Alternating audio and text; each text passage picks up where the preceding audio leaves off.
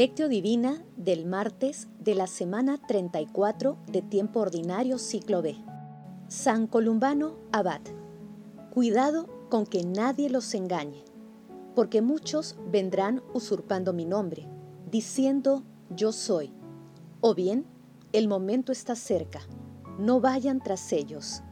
Oración inicial. Santo Espíritu de Dios, amor del Padre y del Hijo Ilumínanos con tus dones para que podamos comprender los tesoros de la sabiduría que Jesús nos quiere revelar en este día. Otórganos la gracia para meditar los misterios de la palabra y revélanos sus más íntimos secretos. Madre Santísima, intercede ante la Santísima Trinidad por nuestra petición. Ave María Purísima, sin pecado concebida. Paso 1. Lectura. Lectura del Santo Evangelio según San Lucas, capítulo 21, versículos del 5 al 11. En aquel tiempo, algunos hablaban del templo, admirados de la belleza de sus piedras y de las ofrendas que lo adornaban.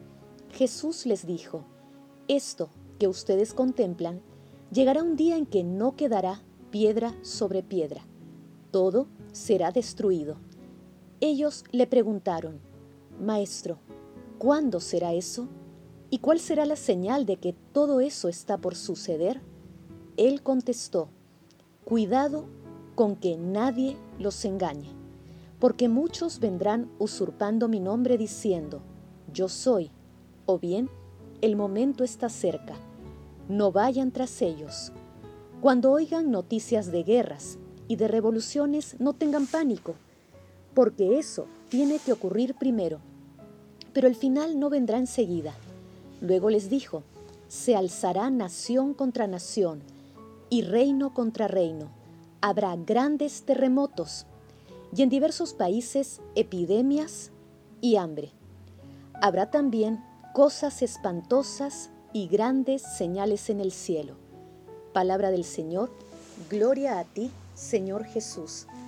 Hermanos, seamos fieles a nuestra vocación a través de ella nos llama a la fuente de la vida, aquel que es la vida misma, que es fuente de agua viva y fuente de vida eterna, fuente de luz y fuente de resplandor, ya que de él procede todo esto, sabiduría y vida, luz eterna. El autor de la vida es fuente de vida, el creador de la luz es fuente de resplandor. Por eso, dejando a un lado lo visible y prescindiendo de las cosas de este mundo, busquemos en lo más alto del cielo la fuente de la luz, la fuente de la vida, la fuente de agua viva. Allí podremos beber el agua viva que salta hasta la vida eterna. San Columbano fue un monje misionero. Nació en Irlanda en la primera mitad del siglo VI y se instruyó en las ciencias sagradas y profanas, reconocido por su gran cultura y sabiduría. Siendo monje, se trasladó a Francia donde fundó varios monasterios. Obligado a exiliarse, marchó a Italia donde fundó el monasterio de Bobbio. Murió el 23 de noviembre del año 615, después de haber llevado una vida ejemplar como cristiano y religioso. El pasaje evangélico de hoy denominado La destrucción del templo o primeras señales del fin de los tiempos constituye parte del discurso escatológico de Jesús en el Evangelio de San Lucas, que se encuentra también en Mateo capítulo 24 versículos del 1 al 14 y en Marcos capítulo 13 versículos del 1 al 13. La belleza del templo cuya construcción inició Herodes el Grande despertaba una gran admiración. Ante esta situación Jesús resalta el abismo que existe entre el seguimiento a sus enseñanzas y la caducidad de las obras humanas por más hermosas que sean. Jesús señala la próxima destrucción de Jerusalén y en una proyección más distante anuncia lo que ocurrirá al final de los tiempos. Recordemos que Jerusalén fue destruida por Tito, hijo del emperador Vespasiano, en el año 70. Asimismo, Jesús hace un llamado a testimoniar su amor y señala que nadie se deje engañar por falsos profetas que tomarán su nombre falsamente. Paso 2. Meditación. Queridos hermanos, ¿cuál es el mensaje que Jesús nos transmite a través de su palabra? Cuando meditamos las Sagradas Escrituras a la luz del Espíritu Santo, uno de los aspectos más importantes es la relación fundamental que existe entre la lectura y nuestra responsabilidad personal y colectiva. En el pasaje de hoy, nuestro Señor Jesucristo, con su pasión, muerte y resurrección, nos llama a ser profetas del nuevo orden que Él proclama, un orden basado en el amor, la justicia y la paz. Advierte que estamos llamados a permanecer vigilantes y a ser valientes. Además, no debemos ser ni seguir a falsos profetas de desventuras y pánicos que buscarán confundir y sorprender a incautos, anunciando el final de los tiempos, incluso poniendo fechas sin fundamento alguno. Por ello el mensaje de Jesús está vigente. No vayan tras ellos. Nuestro Señor Jesucristo nos llama a vivir responsablemente.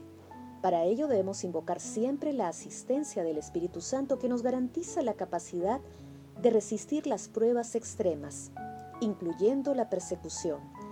Hermanos, meditando la lectura respondamos, miramos el futuro de la humanidad con esperanza o nos invade el miedo. Invocamos al Espíritu Santo en nuestras actividades diarias y cuando atravesamos tribulaciones, que las respuestas a estas preguntas nos ayuden a fortalecer nuestro espíritu con la gracia de Dios, especialmente en las tribulaciones, aliente nuestra esperanza y nos anime a practicar el bien. Jesús nos ama. Paso 3. Oración. Señor Dios nuestro, que has unido de modo admirable en el abad San Columbano la tarea de la evangelización y el amor a la vida monástica, concédenos por su intercesión y su ejemplo que te busquemos a ti sobre todas las cosas y trabajemos por la propagación de tu reino. Amado Jesús, envíanos tu Santo Espíritu para alentar la fidelidad de las comunidades cristianas, fortalecer nuestra fe y dar testimonio valiente de tu amor.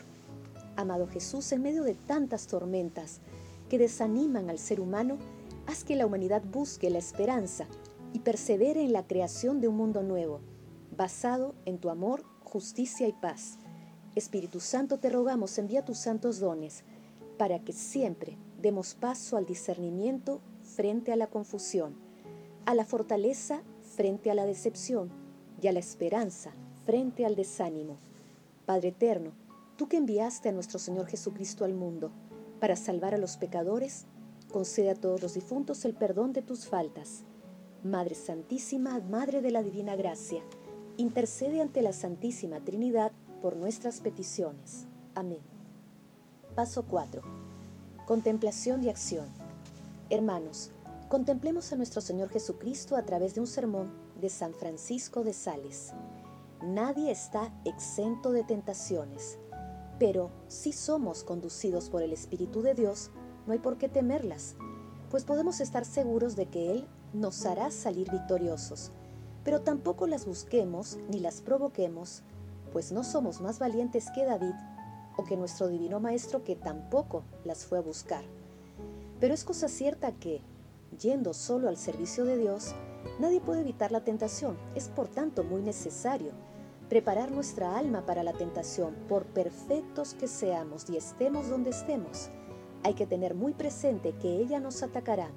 Así, hay que prepararse y proveerse de las armas necesarias para combatir con valor para lograr la victoria, ya que la corona solo es para los que luchan y vencen. Jamás debemos confiar en nuestras fuerzas, ni en nuestro valor e ir a buscar la tentación pensando en vencerla, pero si nos encontramos con ella, allí donde el Señor nos ha llevado, debemos mantenernos firmes en nuestra confianza en Él, pues nos fortificará en los ataques del enemigo por más furiosos que sean. Quien va armado de la fe nada tiene que temer y es esa la única arma necesaria para rechazar y confundir al enemigo, pues decidme, os ruego, ¿qué cosa podrá dañar al que dice el credo? Creo en Dios que es nuestro Padre y Padre Todopoderoso. Al decir esas palabras estamos demostrando que no confiamos en nuestras fuerzas y que solamente en la virtud de Dios Padre Todopoderoso osamos emprender el combate y esperar la victoria.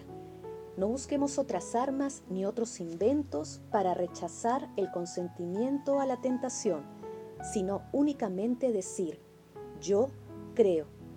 ¿Y en qué creéis? En Dios mi Padre Todopoderoso.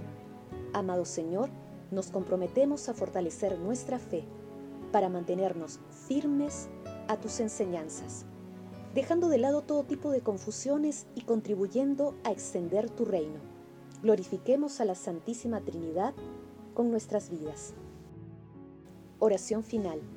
Gracias, Señor Jesús, porque tu palabra nos conduce por caminos de paz, amor y santidad.